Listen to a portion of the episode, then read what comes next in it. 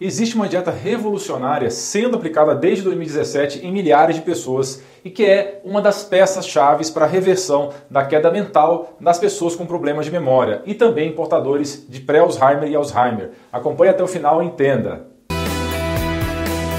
Mas antes, não se esqueça de deixar o like nesse vídeo. Isso é muito, muito importante para que esse vídeo se espalhe, atinja mais pessoas que possam estar precisando muito e se inscreva no canal de saúde mais completo e diversificado do Brasil, ativando o sininho de notificações para ser avisado de novos vídeos que vão fazer você e sua família atingirem excelência e saúde.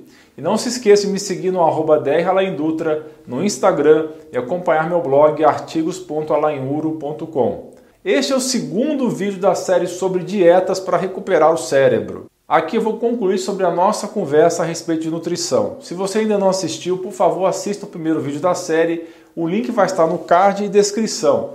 Nós aqui vamos nos aprofundar em todos os alimentos deliciosos que podemos comer nessa dieta. Esta é uma dieta implementada pela equipe do neurocientista Dr. Dale Bradley, autor do livro O Fim do Alzheimer. Para quem quiser um resumo em vídeo desse livro fenomenal, assista a playlist com vídeos que eu fiz a respeito anos atrás. Vai estar no card e na descrição do vídeo. Vamos mudar para o modo de apresentação de slides. Vamos falar a respeito do nível 2 da pirâmide alimentar do cérebro. Esse nível tem os vegetais baixos em amidos e as gorduras saudáveis. Nesse nível da pirâmide, você pode comer à vontade todos os alimentos sem culpa.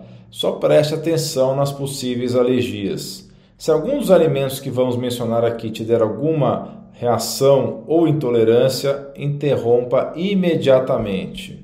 Aqui nós vamos introduzir os vegetais enfatizamos somente os alimentos baixos em amidos. Mas aqui na figura temos todos os vegetais para você saber quais são os baixos e ricos. Então vamos ajudar você a descobrir quais são os baixos em amido e quais são os demais, e para isso vamos usar um código de cores. Temos aqui verde, amarelo e vermelho. E isso se refere ao índice glicêmico ao tanto de açúcar que cada vegetal gera ao ser digerido e absorvido. Então, os vegetais da cor verde são os que são mais baixos no índice glicêmico, estão abaixo de 35 nessa escala. Os de cor amarela são os de nível mediano e os de cor vermelha são os de índice glicêmico mais elevado. São esses que você deve tomar mais cuidado. Nós também dividimos os vegetais em cinco categorias diferentes. A primeira vamos simplesmente chamar de vegetais. A segunda são os folhosos e a terceira é de crucíferos ou bracíferas. Você vai notar que alguns alimentos repetem em duas categorias, porque eles são ambos crucíferos e folhosos. Então, o símbolo do lado das plantas dá uma dica disso. O símbolo que parece um pequeno brócolis do lado de alguns vegetais na lista dos folhosos quer dizer que esses alimentos também são crucíferos. O símbolo que parece uma folhinha na lista dos crucíferos, do lado de alguns vegetais, na lista de crucíferas, quer dizer que esses alimentos também são folhas. A quarta categoria são dos vegetais que não são verdadeiros, mas sim são frutas, leguminosas e cogumelos. Mas como são confundidos com vegetais verdadeiros e estão na mesma categoria, na mesma seção do supermercado, por isso que eles estão aqui. E a quinta categoria, ervas e temperos.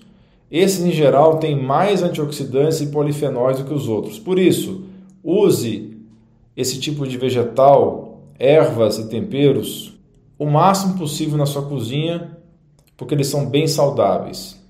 Alguns desses vegetais têm um símbolo de orgânico. No caso, está aparecendo o símbolo USDA, porque essa tabela foi retirada diretamente do material americano. Como vocês podem notar, está em inglês aqui nessa figura. Esse símbolo de USDA significa para você evitar ou comprar somente a versão orgânica desse alimento. Então evite a versão não orgânica e compre a versão orgânica. Os que têm o símbolo do feijãozinho do lado significa que são ricos em lectinas, são proteínas inflamatórias para algumas pessoas, podendo inclusive irritar o intestino e causar dores no corpo. Portanto, é melhor que você deixe molho por pelo menos 24 horas se você for sensível ou ainda ingerir esses alimentos germinados. Então, novamente, símbolo de orgânico, símbolo de crucífero, símbolo de folha e símbolo de alimentos que têm lectinas. Então fique atento a isso.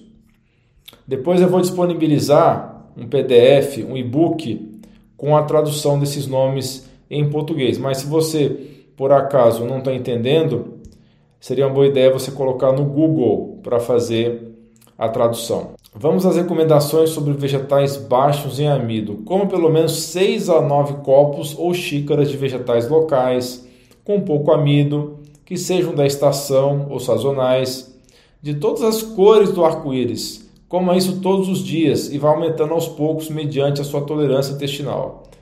Precisa ir aumentando aos poucos se você não está acostumado com isso. Os seus intestinos precisam ir se acostumando com as fibras. Também ajuda você a cozinhar mais os vegetais no início e depois que se acostumar, comer metade deles crus e a outra metade cozida. Então, se desafie a trazer um vegetal novo ou uma nova variedade de vegetal toda vez que você for fazer compras. Isso para aumentar o seu repertório de alimentos vegetais. Conheça versões exóticas e fique familiarizado ou familiarizada com essas versões. Inclua os folhosos, especialmente aqueles que vão aumentar o seu óxido nítrico, como é o caso da rúcula e da couve, porque vão dilatar os vasos e baixar a pressão arterial, além de aumentar a circulação cerebral. Inclua crucíferos prestando atenção ao preparo. Tem que ser pouco tempo de cozimento, cerca de 3 minutos, deixar assim mesmo al dente, meio durinho, e cozinhe de preferência no vapor. Corte os crucíferos 10 a 45 minutos antes do cozimento e não muito tempo antes para aumentar os níveis de sulforafano, que, são, que é um, um elemento muito importante para a saúde que tem nesses alimentos. Isso vai maximizar os benefícios da saúde. Como já falado, inclua bastante ervas e temperos naturais frescos e chás, especialmente chá verde. Isso porque ele tem o epigalato catequino galato, cuja sigla é o EGCG. O chamacha é um tipo especial de chá verde com um cultivo específico e que tem mais EGCG que as outras variedades. Então, prefiro matcha se você conseguir obter. Então, vamos falar das gorduras saudáveis. Ainda estamos no nível 2 da pirâmide do cérebro. Então, já falamos dos vegetais baixos em amido, agora vamos falar das gorduras saudáveis. Temos símbolos aqui também, vamos mostrar os símbolos. O símbolo da barra de manteiga significa que esses alimentos são ricos em gorduras saturadas. Os portadores de ApoE4 devem tomar cuidado com esse tipo de gordura. Isso segundo o Dr. Dale Bredesen. Os portadores desse gene hiperabsorvem gordura da dieta, isso pode aumentar no sangue. Para os que têm alterações nas gorduras no sangue, é melhor priorizar as gorduras monoinsaturadas e as gorduras poliinsaturadas que você vê no topo da lista. Isso inclui azeite de oliva extra virgem, abacate, nozes e castanhas. Veja que a manteiga tem do lado um símbolo de caixa de leite. Isso somente para lembrar que ele é derivado de um alimento inflamatório, mas não quer dizer que você não possa usar, mas de preferência a forma de manteiga ghee, manteiga clarificada. Você deve cortar os óleos processados como milho, canola, soja, girassol e todos os alimentos processados feitos com esses óleos. Nozes e sementes estavam na lista anterior de gorduras saudáveis, mas eu quero enfatizar aqui, porque são um grupo que deve ser priorizado. Esse tipo de alimento promove longevidade e saúde cardíaca e cerebral. Alguns pensam que aumentar o consumo de nozes e sementes isso pode ser um problema porque está aumentando demais o ômega 6. Porém, Nesse estilo de vida do Ketoflex 12.3, isso não se torna um problema porque você está consumindo comidas integrais. Você pode comer de uma a três mãos cheias desses nozes e castanhas, três somente se você quiser ganhar peso. Então, três mãos cheias só se você quer ganhar peso. Alguma dessas nuts tem o símbolo de feijãozinho, que representa a lectina. É o caso das pecãs e das amêndoas. Esses devem ter a pele retirada para reduzir os níveis desses elementos ruins. Infelizmente, castanhas de caju têm um nível bem alto de lectina e você deve prestar atenção nisso. Se esse tipo de castanha de caju te causa algum desconforto abdominal. Sementes de abóbora, girassol e chia são também relativamente altas em lectinas. Então, esses alimentos que têm lectina, o melhor é você deixar de molho por 24 ou 48 horas, ou melhor ainda, se for possível, germinar. A germinação também vai tirar esse tipo de proteína inflamatória. Uma dica é tostar no fogão, isso pode tornar esses alimentos lanches deliciosos. Minhas recomendações de gorduras saudáveis: aumente seu consumo de gorduras enquanto ao mesmo tempo aumenta o seu consumo de plantas para curar a resistência insulínica e criar cetonas para alimentar o seu cérebro. Priorize azeite de oliva extra virgem, rico em polifenóis.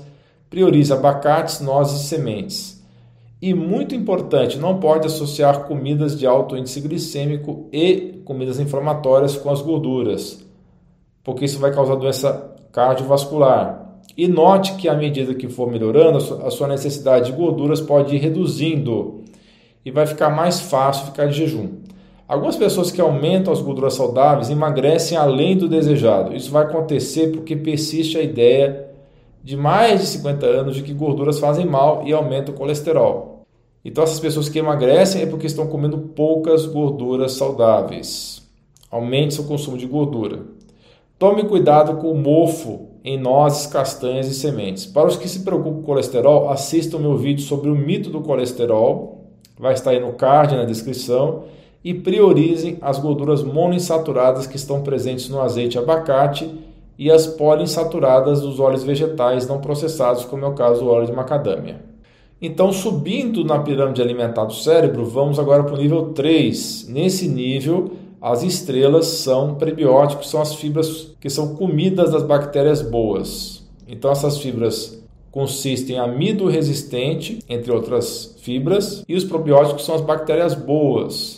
Esse nível da pirâmide foca em como melhorar a saúde intestinal que, como todos nós sabemos ou deveríamos saber, é a fundação de toda a saúde. Temos muitas evidências que demonstram que o microbioma intestinal saudável, o conjunto de todas as bactérias que lá moram, dá suporte ou apoio à cognição saudável.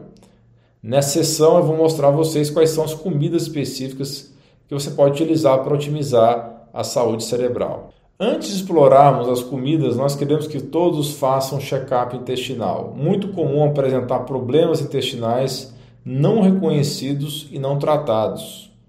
E nisso eu não tenho como enfatizar mais ou não tenho como exagerar. Esses problemas são refluxo gastroesofágico, intestino excessivamente permeável. Temos vídeo sobre isso no canal. Assista, vai estar aí no card e na descrição. Outro problema comum é disbiose que é o desequilíbrio das bactérias do intestino. O cibo é um tipo especial de desbiose que cresce excesso de bactérias no delgado, que são oriundas do intestino grosso. Tem vídeo sobre isso também no canal, vou deixar o link também. Também temos a síndrome do intestino irritável, ao qual o cibo está frequentemente associado, e nessa condição o intestino pode ficar alternando entre diarreia e constipação ou um desses isolado associado à dor abdominal e gases. Também temos vídeo específico sobre isso no canal. Também temos a situação da bactéria H. pylori, que é uma bactéria comumente encontrada em gastrites e úlceras. Antes de entrarmos com os alimentos prebióticos e probióticos, todos esses problemas intestinais têm que ser abordados. As três estratégias são: número um, tratar as causas raiz. Número dois, estratégias para melhorar a digestão. E três, uma dieta de eliminação por três semanas, que pode ser adotada se as estratégias 1 e 2 não funcionaram. Essa dieta de eliminação serve para identificar sensibilidades alimentares escondidas. Assim que você terminou o seu check-up e você imagina que seu estômago e intestino estão top, comece então com as fibras prebióticas. Esse tipo de fibra alimenta as bactérias boas. E para deixar elas felizes, precisamos dar esses alimentos corretos. Esse tipo de fibra tem poucos poréns, com exceção do caqui, que tem alto índice glicêmico, por isso que ele está em vermelho aí na tabela, está escrito em inglês persimmons. Quero que vocês aumentem aos poucos os prebióticos, especialmente se tiverem problemas intestinais, porque pode temporariamente piorar um cibo, por exemplo. Bem, depois de vocês me ouvirem dizer para tirar muitos carboidratos, vamos agora reintroduzir um tipo especial de carbo chamado amido resistente. Esse tipo tem propriedades medicinais. Eles resistem à digestão e por isso agem mais como fibra do que como amido. Não são quebrados completamente e absorvidos no intestino delgado, mas ao invés disso são transformados em ácidos graxos de cadeia curta, um tipo especial de gordura que alimenta o intestino grosso, as células dos enterócitos. Então esse tipo especial de gordura ajuda a criar cetonas e também dão apoio à saúde intestinal. Vão atrasar a digestão e suas calorias não são todas absorvidas como açúcar. Mas algumas pessoas com resistência insulínica devem evitar alguns desses alimentos até que resolva os problemas de pré-diabetes. Os que estão em vermelho, como é o caso da batata doce, da mandioca, do sorgo, do nabo e caqui, esses devem ser evitados no grupo de pessoas que têm pré-diabetes. Alguns podem ter notado que tem alguns grãos no final da lista, como o tefe e o sorgo. E também tem falsos grãos como o pães e o trigo sarraceno. Esses não têm glúten.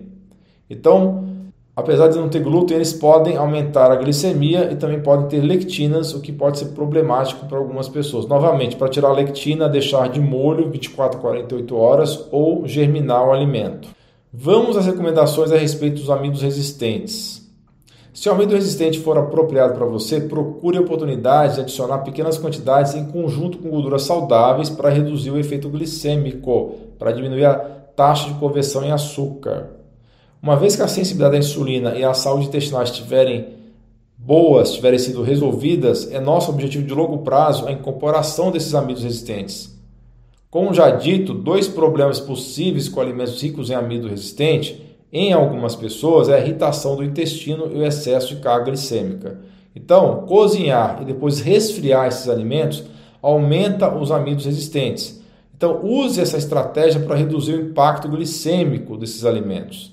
Precisa checar os seus efeitos personalizados. Como uma porção de amido resistente, então, uma vez que você completou a sua porção, cheque com uma hora e também com duas horas o impacto no açúcar do sangue. Então, fura o dedinho e mede a glicemia no aparelho. Juntar azeite de oliva ou outra gordura saudável, você consegue reduzir a taxa de absorção. Bem, vamos aos probióticos. Experimente com uma variedade de alimentos fermentados. Vamos checar as precauções. A primeira é que os fermentados de soja, como natome e soy tempê, precisa ser de soja orgânica. Você deve estar se perguntando a respeito dos probióticos em cápsulas. Esses podem ser realmente muito úteis, porém a longo prazo os alimentos fermentados vão ter um impacto maior no seu microbioma. Do mesmo jeito que falamos a respeito dos amidos resistentes e prebióticos, os alimentos fermentados também podem irritar o intestino de pessoas mais sensíveis. Então vai devagar, incorpore lentamente esse tipo de alimento. Alimentos fermentados também são ricos em histamina, Aqueles que têm o intestino excessivamente permeável podem apresentar sintomas semelhantes à alergia pelo excesso de histamina. E esse efeito também pode acontecer com o uso de vinagre de maçã. Agora estamos no nível 4 da pirâmide. Trata-se de proteínas animais e frutas. Lembrando que veganos aqui também tem vez. A proteína animal é totalmente opcional. Se você for vegano, substitua a proteína animal por alimentos como algas, cogumelos, maca peruana, levedura nutricional, ora pronobis, entre outros ricos em proteína.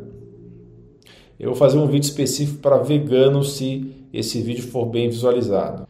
Qualidade é muito importante.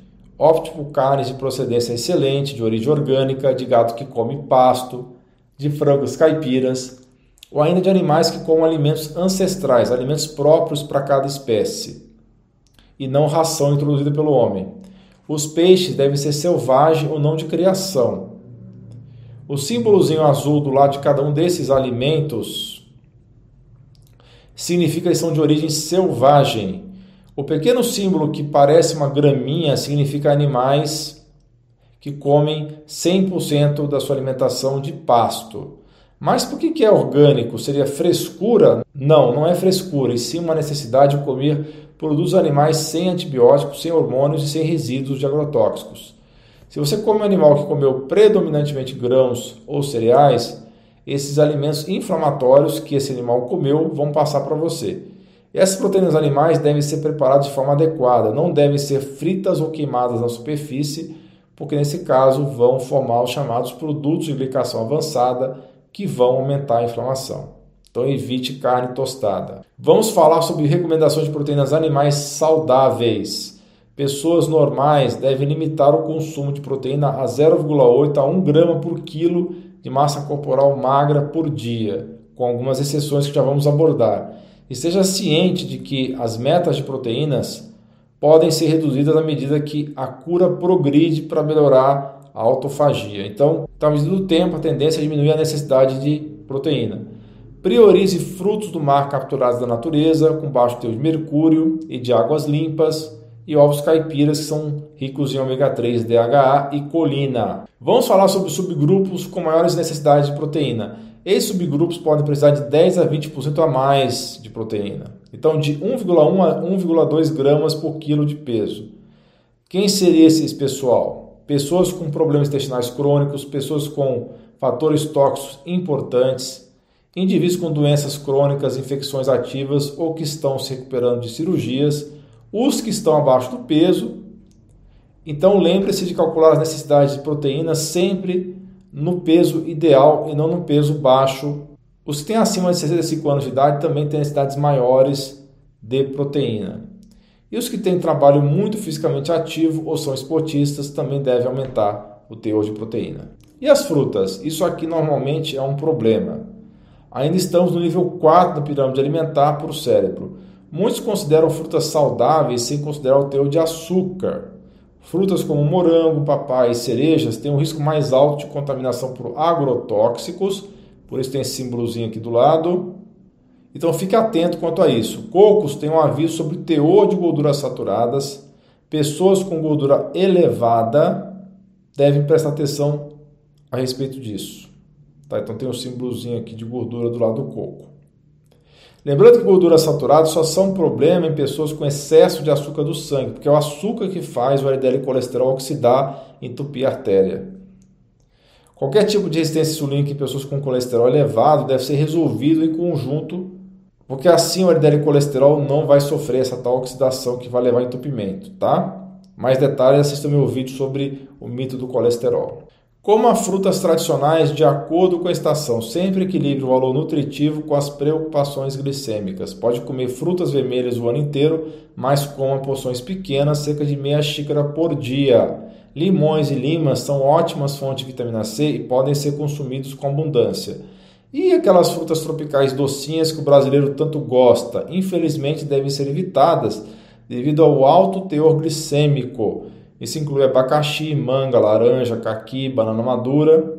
Não vai incluir as versões ainda verdes dessas frutas ou quase amadurecendo. Então você pode comer bananas quase verdes e também papaya, mangas e kiwis quase verdes em pequenas quantidades, isso para aumentar seu teor de amido resistente. E também essas frutas têm propriedades, têm enzimas digestivas. Nesse nível também incluímos beterrabas, que não são frutas, porém aumenta o óxido nítrico, mas devem ser consumidos com parcimônia por causa do potencial de aumentar o açúcar do sangue. Nível topo da pirâmide. Esse é o nível 5. Aqui nesse nível temos adoçantes aprovados, temos o cacau, temos o leite do tipo caseína 2 e derivados desse leite especial, como queijo e iogurte da caseína 2. Temos também aqui o vinho tinto, que deve ser consumido só esporadicamente eu, particularmente, recomendo só uma a duas taças por semana. Nós chamamos esse nível de nível de indulgência, o que significa que são alimentos de conforto, que só podem ser consumidos esporadicamente. Se você tiver persistência e força de vontade para seguir a dieta Ketoflex, no passar do tempo a sua necessidade de doce vai reduzir bastante e eventualmente vai sumir. Seu senso de paladar vai mudar completamente. Então, só use esses adoçantes aprovados se absolutamente necessário e em quantidades limitadas. Já vamos entrar em mais detalhes dos adoçantes. Então, os aprovados são mel orgânico, estévia e fruta do monge ou monk fruit. Eu sei que esse daqui é bem exótico, mas tem no Brasil já.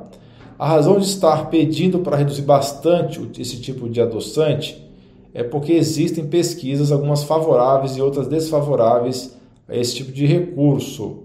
As pesquisas desfavoráveis sugerem que, mesmo sem calorias, esses adoçantes podem induzir resistência insulínica, porque quando você coloca alimento doce na boca, mesmo sem caloria, eles vão levar alterações em alguns hormônios do intestino, levando à produção excessiva de insulina pelo organismo. Os adoçantes que terminam em ol, como eritritol e maltitol, na verdade são polióis, um tipo de álcool. Então, esse tipo de adoçante termina em ol pode atrapalhar o seu microbioma, o conjunto de bactérias boas do seu intestino.